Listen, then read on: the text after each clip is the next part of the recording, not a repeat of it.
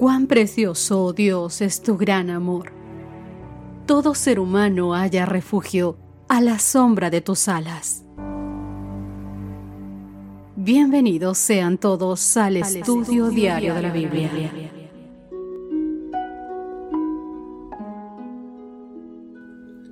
Hola, hola, ¿qué tal queridos amigos? Bienvenidos sean todos a nuestro estudio diario de la Biblia.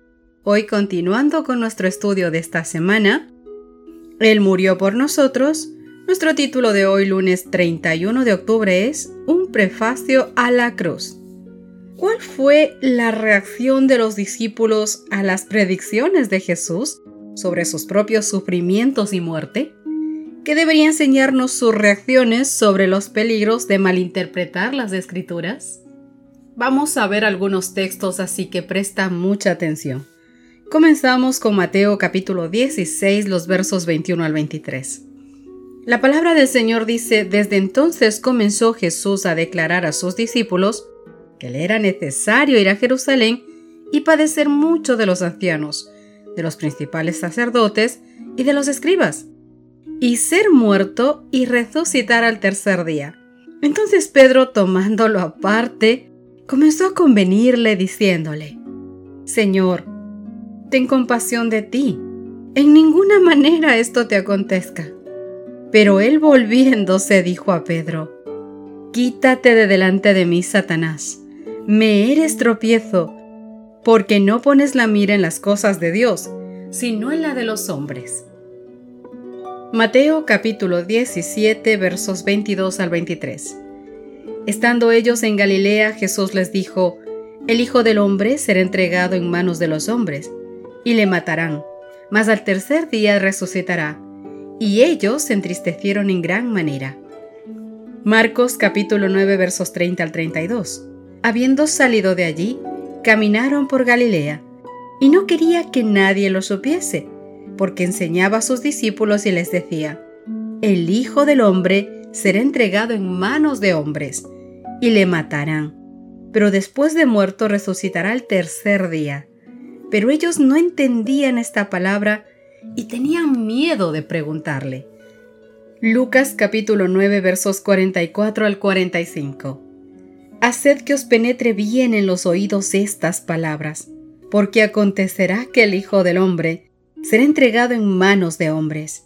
Mas ellos no entendían estas palabras, pues les estaban veladas para que no le entendiesen, y temían preguntarle sobre esas palabras. Jesús, mis queridos amigos, nació para morir y vivió para morir. Por eso vino a esta tierra. Cada paso que daba lo acercaba más y más a su gran sacrificio expiatorio en la cruz del Calvario plenamente consciente de su misión, no permitió que nada, nada ni nadie lo distrajeran de ella. En realidad, su vida entera fue un prefacio a su muerte en la cruz. En el último año de su ministerio terrenal, Jesús habló cada vez más explícitamente a sus discípulos acerca de su muerte inminente. Pero ellos parecían reacios, no podían aceptar la realidad de sus declaraciones llenos de nociones falsas sobre el papel del Mesías, lo último que hubiesen imaginado de Jesús, especialmente como el Mesías, era que muriera. En resumen, su falsa teología los llevó a un dolor y a un sufrimiento innecesario. Ya a Nicodemo Jesús le había declarado, y como Moisés levantó la serpiente en el desierto, así es necesario que el Hijo del Hombre sea levantado, para que todo aquel que en él crea no se pierda, mas tenga vida eterna. Juan capítulo 3 verso 14 y 15. Mientras estaba en Cesarea de Filipo, Jesús dijo a sus discípulos que tenía que ir a Jerusalén y padecer mucho de los ancianos y de los principales sacerdotes y de los escribas, y ser muerto y resucitar al tercer día. Mateo capítulo 16 verso 21. Al pasar en secreto por Galilea, en Marcos 9 versos 30 al 32 y durante su viaje final a Jerusalén, en Lucas 18 versos 31 al 34 que hemos leído, Jesús habló nuevamente a sus discípulos acerca de su muerte y de su resurrección. Como no era lo que querían escuchar, no escucharon ¿Qué tan fácil es para nosotros hoy hacer lo mismo? Aquello que no nos gusta o aquello que no está acorde con los pensamientos que tenemos o con los proyectos que tenemos. Cerramos los ojos, cerramos los oídos, cerramos todo nuestro sentido y ponemos el piloto automático a todo aquel que nos está diciendo verdades. Qué lástima que no hayamos cambiado nuestra forma de ser a pesar del tiempo y de todas las cosas. La gente, queridos amigos, especialmente el pueblo escogido por Dios, tenía conceptos totalmente falsos con respecto a la primera venida del Mesías. Buscaban un Mesías que viniera a darles el mismo esplendor que tuvo en los años en los que reinaba el hijo de David, Salomón.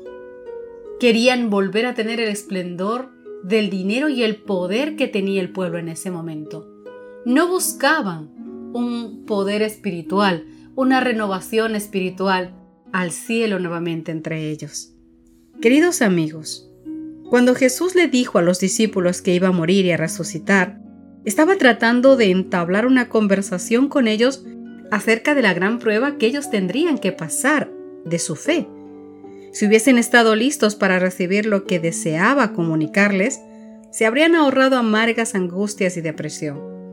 Sus palabras les habrían impartido consuelo en la hora de duelo y desilusión.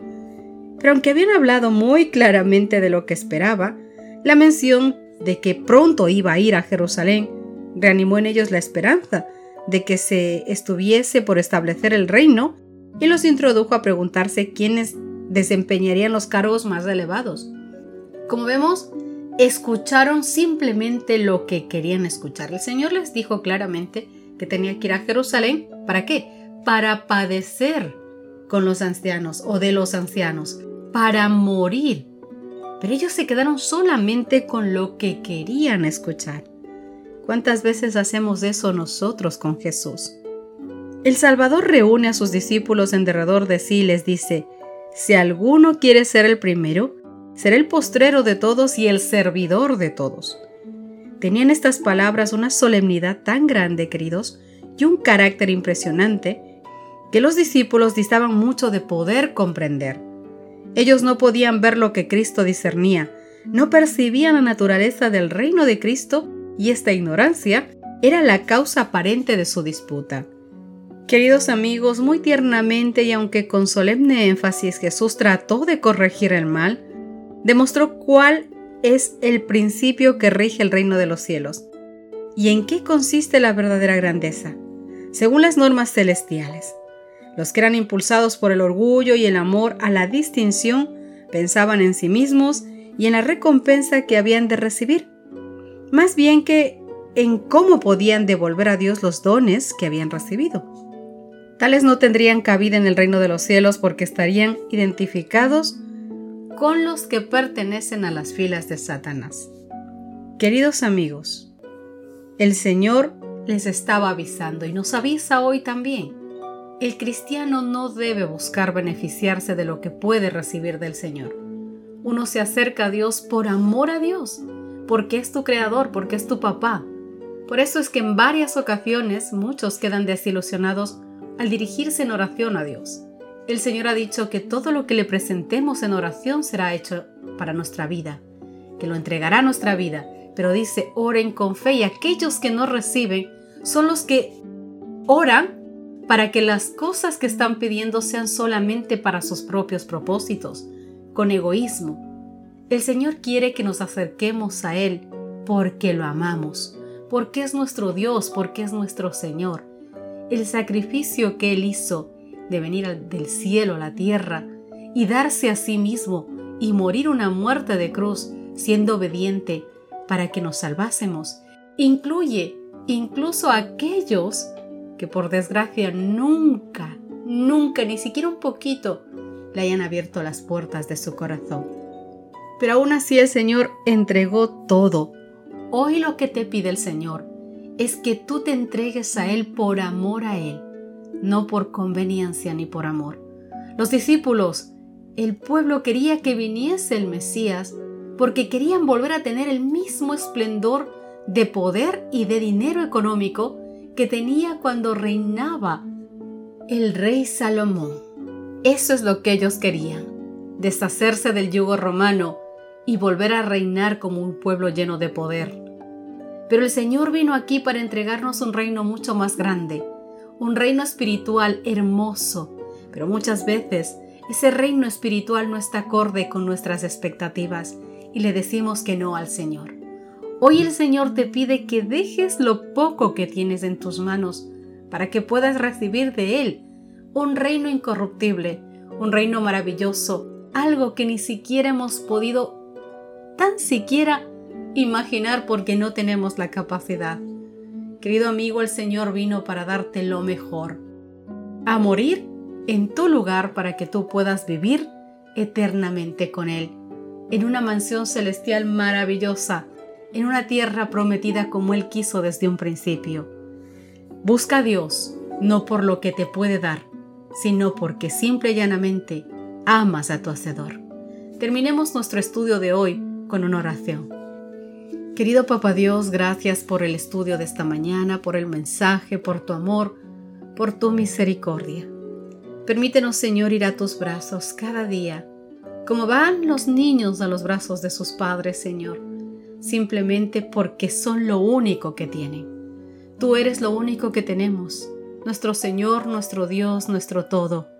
Señor, que nos acerquemos a ti no buscando algo, sino buscando a alguien que es a nuestro Señor, nuestro Dios, nuestro Padre, que complementa lo que somos, que nos llena, que nos perfecciona, que nos completa, Señor, el estar contigo. Perdone, Papá Dios, nuestros pecados, nuestra ingratitud, muchas veces nuestras exigencias, Señor, sin tener derecho a nada, porque en varias ocasiones, varias veces, Señor, solamente acudimos a ti en oración para pedir y pedir y pedir. Y no para dar gracias por todo lo que nos das, Señor, y para ofrecerte nuestro corazón, nuestra vida, en completo sacrificio a tus pies, Señor, porque tuyos somos, tus hijos, tu creación. Gracias por hoy recordárnoslo, Señor. Perdónanos si hasta ahora hemos pecado.